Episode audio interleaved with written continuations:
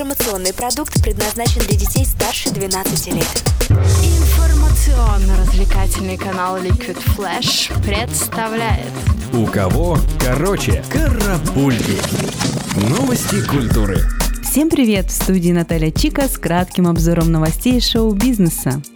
Американский журнал Forbes назвал самых высокооплачиваемых телевизионных актеров. Лидирует в рейтинге Джим Парсонс, известный по роли Шелдона Купера в сериале «Теория большого взрыва». Он заработал за год 26,5 миллионов долларов. На второй позиции расположился его коллега по сериалу Джонни Галаки, доход которого составил 25 миллионов долларов. А замкнули тройку лидеров сразу два актера с одинаковым заработком в 23,5 миллиона долларов. Это Саймон Хелберг и Кунал Нияр. Хочешь больше? Нет, это не реклама ставок на спорт. Заходи. На новое вещание .рф. Узнай больше о передачах Liquid Flash и вместе с нами войди в историю нового вещания. Новое вещание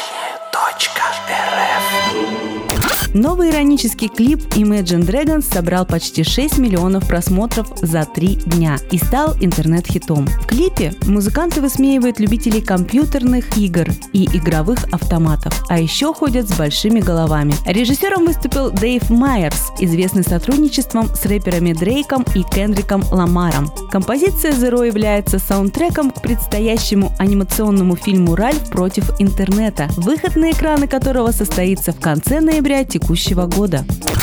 Известный поп-исполнитель Джастин Тимберлейк отменил запланированный на этой неделе концерт из-за проблем со здоровьем. По словам музыканта, врачи запретили ему петь из-за серьезного повреждения связок, о чем 37-летний артист сообщил на своей инстаграм-странице. Исполнитель также отметил, что тот самый концерт состоится, но проведен он будет 31 января, в день рождения Джастина.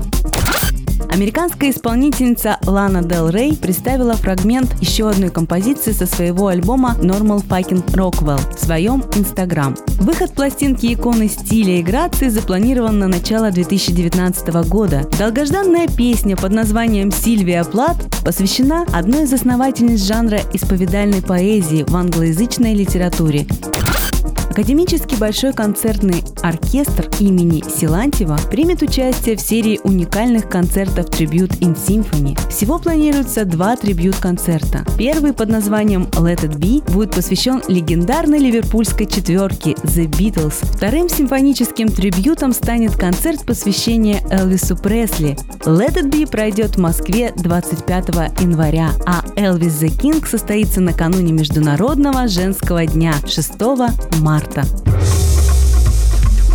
Карапульки. У кого короче?